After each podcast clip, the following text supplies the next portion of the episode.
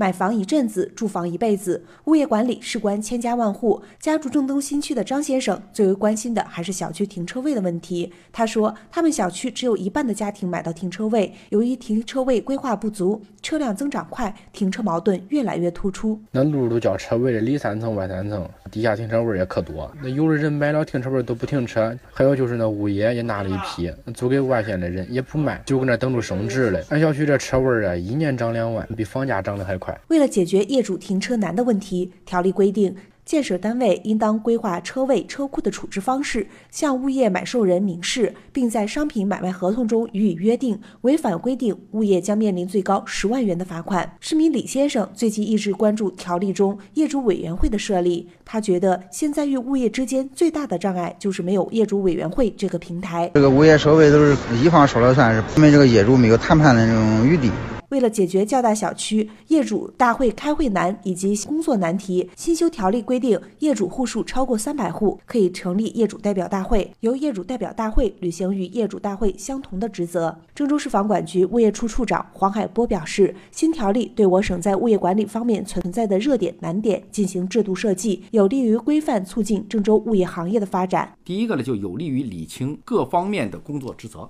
物业管理工作涉及到业主、物业服务企业以及这个建设单位和专业经营部门，以及政府的有些职职能部门，从基层呢到省级的行业主管部门都有涉及。第二个是有利于带动区域的均衡发展。第三个呢是有利于提高物业行业的整体服务水平。省条例这次明确了物业服务企业信息的公示，明确禁止的行为等内容，这些措施都为行业主管部门开展事中事后监管提供了法律的依据。